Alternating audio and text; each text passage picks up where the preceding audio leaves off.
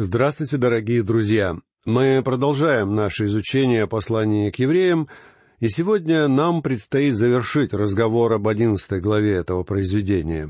В этой главе автор перечисляет целый ряд ветхозаветных персонажей, которых мы вполне справедливо и обоснованно можем назвать героями веры. Мы говорили о вере Авеля, который является для нас демонстрацией пути веры, также мы говорили о Енохе, как о примере хождения в вере, и о Ное, который показал нам свидетельство веры. Кроме того, мы говорили о вере всех ветхозаветных патриархов, начиная от Авраама и заканчивая Иисусом Навином. А еще в этой главе перечислены имена прочих героев веры, о которых автор не находит возможности говорить подробно, что никак не умаляет их роль в истории Ветхого Завета. Но давайте обратим внимание на то, что именно делали все эти люди. Они вели битву веры. Прочтем стихи с 32 по 34. «И что еще скажу? Не достанет мне времени, чтобы повествовать о Гедеоне, о Вараке, о Самсоне и Иефае, о Давиде, Самуиле и других пророках, которые верою побеждали царство, творили правду, получали обетование, заграждали уста львов, угошали силу огня, избегали острия меча, укреплялись от немощи, были крепки на войне, прогоняли полки чужих, жены получали умерших своих воскресшими. Все эти герои участвовали в настоящей битве веры, а здесь перечислены ее победители. И мы видим масштабы веры, которая проявляла себя во всех сферах жизни. Но были также и мученики за веру, которые не приняли освобождения, дабы получить лучшее воскресение. Прочтем стихи с 35 по 38. «Иные же замучены были, не приняв освобождения, дабы получить лучшее воскресение. Другие испытали поругание и побои, а также узы и темницу, были побиваемы камнями, перепиливаемы, подвергаемы пытке, умирали от меча, скитались в мелотях и козьих кожах, терпя недостатки, скорби, озлобления. Те, которых весь мир не был достоин, скитались по пустыням и горам, по пещерам и ущельям земли. Здесь мы с вами видим еще одну группу верующих. Они не одерживали великих побед в сражениях, и им не доводилось совершать великих подвигов для Бога. Все они относятся к числу других. Однако все эти люди, несомненно, являлись Божьими героями, если нам действительно хочется назвать кого-то героями. Они сталкивались с невзгодами, гонениями и даже пытками. Некоторые были побиты камнями, а некоторые перепилены заживо. Иероним утверждает, что именно такую мученическую смерть встретил пророк Исаия. Однако это не более чем предание. Мы попросту не знаем имена людей, которые встретили подобную жестокую страшную кончину. Другим героям веры приходилось терпеть поругания и погибать от меча. Я хочу, чтобы вы обратили внимание на явный контраст, который мы видим здесь. В 33 и 34 стихах, когда мы говорили об одерживаемых победах, мы узнали, что эти герои побеждали царство, творили правду, получали обетование, заграждали уста львов, угошали силу огня, избегали острия меча. Те люди избегали острия меча, но здесь, в 37 стихе, говорится, что другие герои умирали от меча. Как нам объяснить это различие?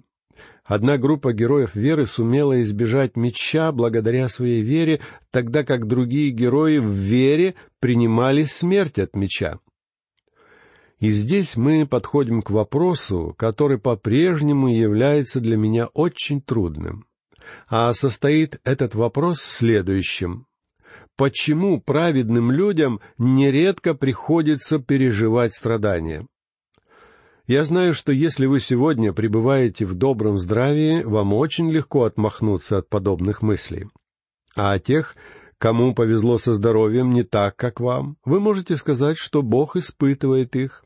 Однако здесь говорится о героях веры, которые прошли через все выпавшие на их долю страдания посредством веры. И они не смотрели на свои страдания, как на какие-то испытания. Они перенесли все это благодаря тому, что обладали верой. Они могли довериться Богу, когда их окутывал мрак, когда ночь была длинна, когда страдания были непосильными, и никакого избавления не было. Чудесно, когда у нас есть возможность встать и привести слова священного писания о Божьем избавлении, например, такие, как слова 33-го псалма, где сказано «Ангел Господень ополчается вокруг боящихся его и избавляет их».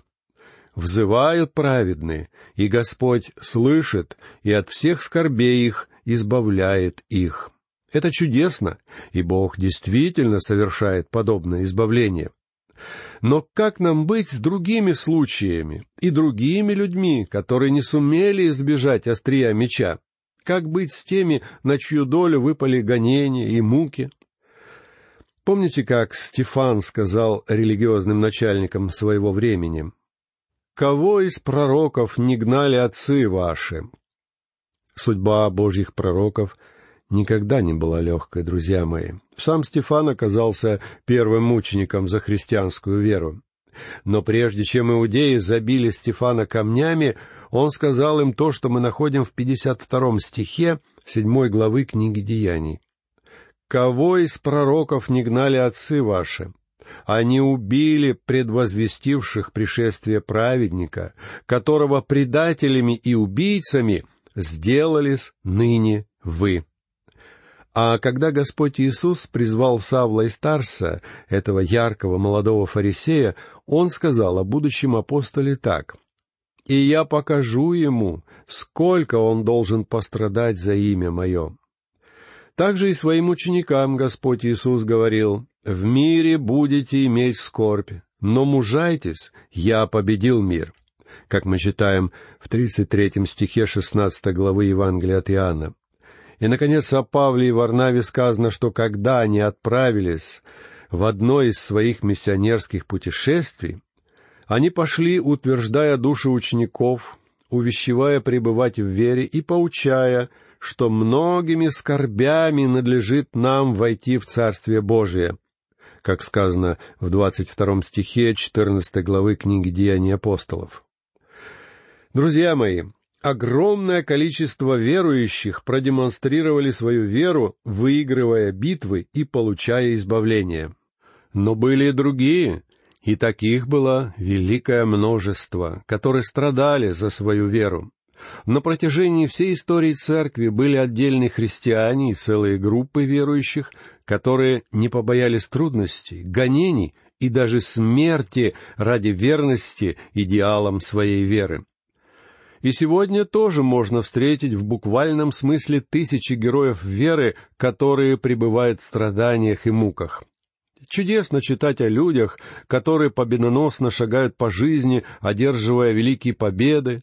Чудесно иметь возможность рассказывать о том, как вы были исцелены Богом от смертельной болезни. Но как быть с теми, кто подвергается страданиям? Как быть с теми неизвестными миссионерами, которые несут свое служение где-то в отдаленных уголках этого мира и терпят неописуемые мучения за дело Христа? Как быть со служителями, которые подвергаются гонениям и терпят лишения? Позвольте мне поделиться с вами тем, что я сумел понять для себя самого не так давно, и что напрямую относится к теме нашего разговора. Апостол Петр писал в двенадцатом и тринадцатом стихах четвертой главы своего первого послания. «Возлюбленные, огненного искушения для испытания вам посылаемого не чуждайтесь, как приключения для вас странного. Но как вы участвуете в христовых страданиях, радуйтесь, да и в явлении славы Его возрадуетесь и восторжествуете». А верующим в колоссах апостол Павел написал такие слова. ныне радуюсь в страданиях моих за вас и восполняю недостаток в плоти моей скорбей Христовых за тело Его, которое есть церковь». Это написано в двадцать четвертом стихе первой главы послания к Колосинам. Как же Павел мог восполнить страдания Христа? Разве искупление Христа не являлось полным и совершенным? Конечно же, являлось. Оно, несомненно, было полным и совершенным. Однако, вместе с тем, существовали определенные страдания, которые наш Господь испытал в своей жизни здесь, на этой земле, и которые вовсе не являлись искупительными страданиями. Его искупительные страдания имели место на кресте, и никто из нас не сможет ничего добавить к ним. Однако мы с вами, если будем стоять за Господа, должны будем заплатить за это определенную цену. И некоторым из нас придется пострадать. Я надеюсь, что здесь вы извините меня за то, что я буду говорить о том, что касается меня лично. Вы уже не раз слышали от меня о моих проблемах со здоровьем. Когда я впервые вступил в схватку с болезнью, Господь дал мне исцеление. Я радовался Его милости ко мне и Его благодати, я славил Его за это и обещал Ему, что воздам Ему всю славу и честь, если Он исцелит меня. Видимо, я излишне громко говорил о том, что Бог сделал для меня. После этого я начал получать сотни писем от самых разных людей. Как правило, это были неизлечимо больные люди, которые просили меня молиться за них. Я стараюсь быть верен их просьбам и вспоминаю о них в своих молитвах. И тем не менее, довольно часто я получаю письма от родных и близких этих людей, которые сообщают мне, что эти страдающие святые ушли, чтобы прибыть с Господом. Должен признаться, что мне пришлось взглянуть на многие вещи совершенно по-иному. Бог не всегда возвращает человеку здоровье и не всегда поднимает его с одра болезни. В то время как кто-то получает исцеление, есть тысячи людей, которые находятся в больницах и прикованы к постели, испытывая непередаваемые страдания. Знаете, что сделал Господь, когда Он исцелил меня от моего основного заболевания? Он послал мне другой, весьма болезненный недуг. Причем врачам понадобилось немало времени, чтобы выявить причину новой болезни. А за это время мне пришлось много пострадать. Я думаю, тем самым Господь сказал мне, что Он дает мне это жало в плоть, чтобы я не слишком много хвалился тем, как Бог вступился за меня. И кроме того, Господь дал мне понять, что Он не всегда дает исцеление просящим. Но я должен сказать, что мне кажется, что люди, которым приходится страдать, как раз и оказываются самыми выдающимися святыми. Эти люди знают, что такое истинная вера, потому что далеко не всем дано узнать, что значит доверять Богу в подобные моменты.